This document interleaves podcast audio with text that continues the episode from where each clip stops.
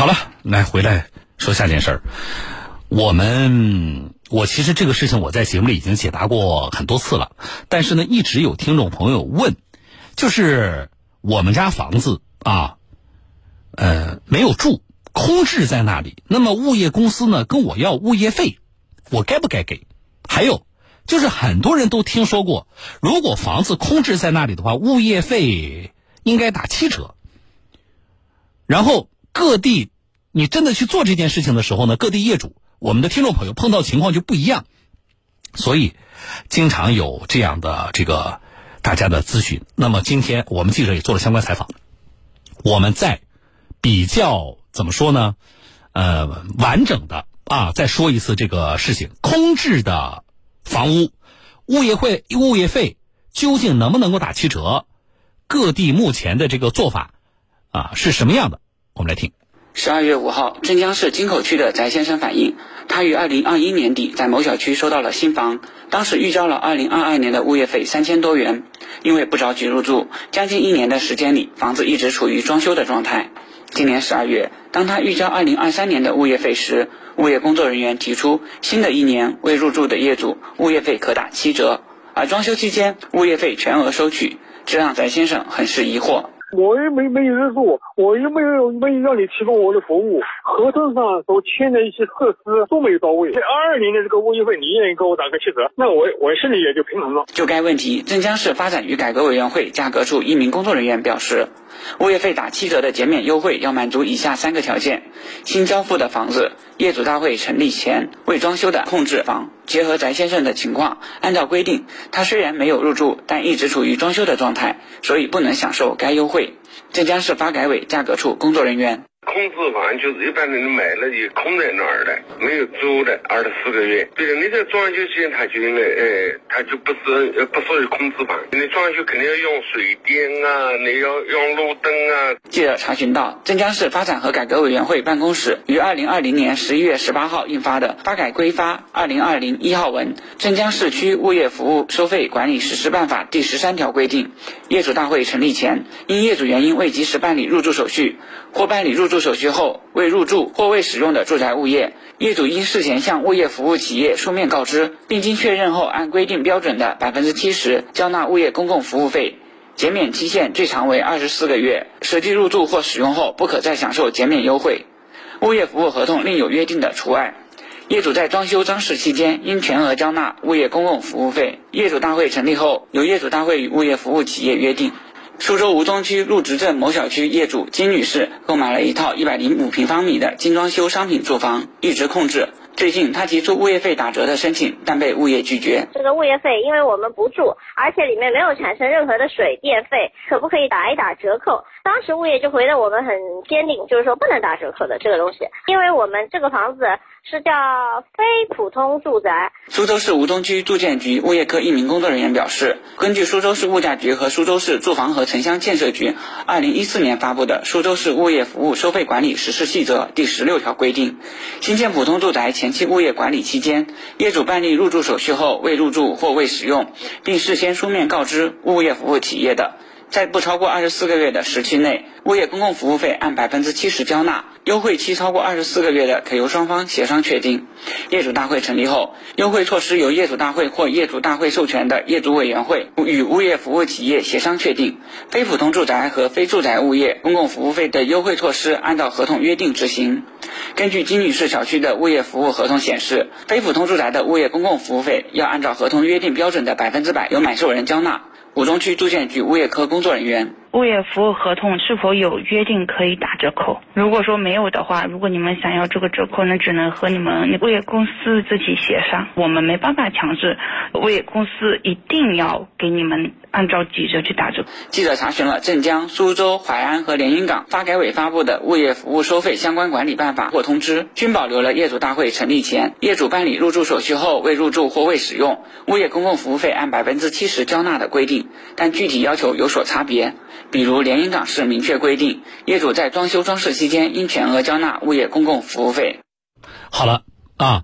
这个就是各地规定不一样。而且有的地方根本没有七折。刚才说的这几个城市是有空置房七折物业费七折缴纳，但是它有不同的限制，比如说不是指你有没有入住，有的地方刚才举的例子，你只要开始装修了，那么就不算空置了。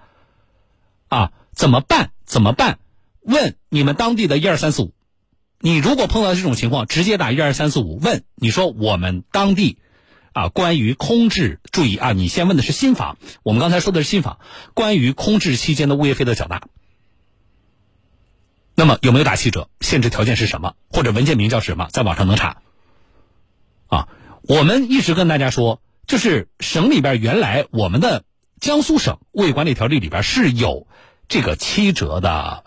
这个条款的，但是呢，我不太不太确认是去年还是前年啊，就是他有一次这个，呃。相关条款的调整，这条就没有了。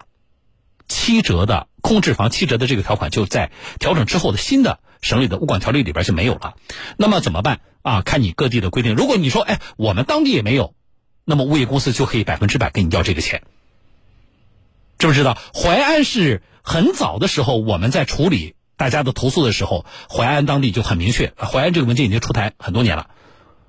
啊，那么刚才呃，像镇江啊，它设置一些前置的条件，所以这个大家要知道啊。那你说我我这个觉得不合理啊啊？那我这个房子像上次那个听众朋友，我开发商让我去收房，我都没有收。我们跟大家说过啊，你回去翻一下咱们的购房合同，只要开发商说我要交，你去收也好，你不去收也好，他到时间的期限都视为你已经收了。那么已经收了，你说你不去，房子接下来啊产生的相关的损失你自己承担，还有就是产生的物业的费用你还是要承担的。这事儿你去打官司啊，如果有没有其他的因素在啊，你也打不赢。物业公司告业主缴纳物业费的，胜诉的官司案例太多了。啊，好，刚才说的是新房，那么空置房。物业费可以去跟物业公司协商，或者像有的地方啊出了打七折的这个规定，适不适用于二手房呢？记者了解到，如果是成立了业委会的小区，在业主大会投票决定收费方式之后，由业委会与物业签订物业服务合同，物业收费标准按合同约定执行。记者采访了南京两家知名度较高的物业公司。南京某小区物业公司一名工作人员表示，他们与业委会签订的物业服务合同内，对于控制房没有折扣优惠。我们物业合同里面对于空置房是没有折扣的。有我们这边很多业主从买了房到现在就一直空置着，表都没有动，也是一样的。而南京另一个未成立业委会的小区物业公司工作人员则表示，考虑到业主的实际情况，可以享受七折物业费的减免优惠。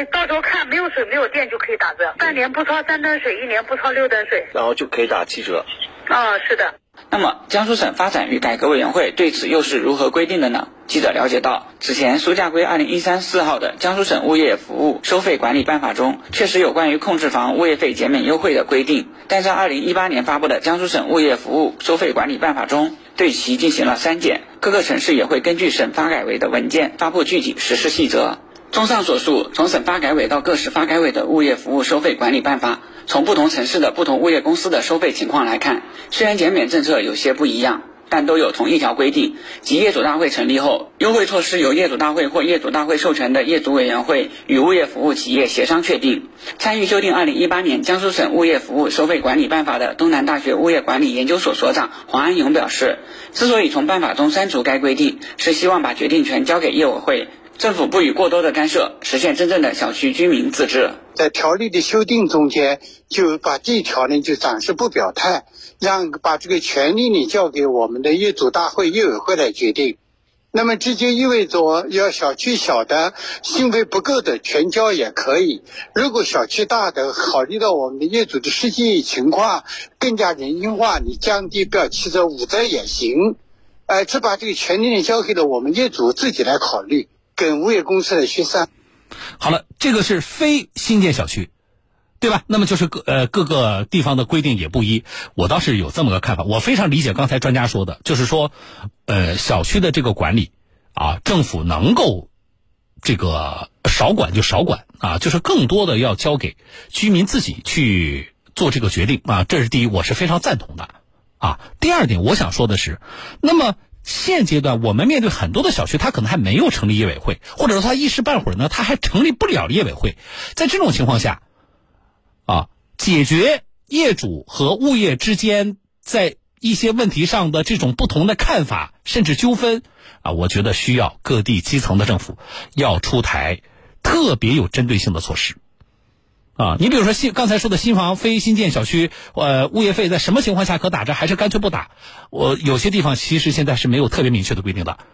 啊，你不能都让说业主去跟物业协商，啊，我们希望就是都有非常明确的规定，在你这个非常明确的规定的基础上，那么我们业主要跟物业啊，你你规定说七折，我们觉得七折太高了，我我去跟物业谈谈五折行不行？那是我们去协商，啊，一点看法好不好？来进广告，稍后回来。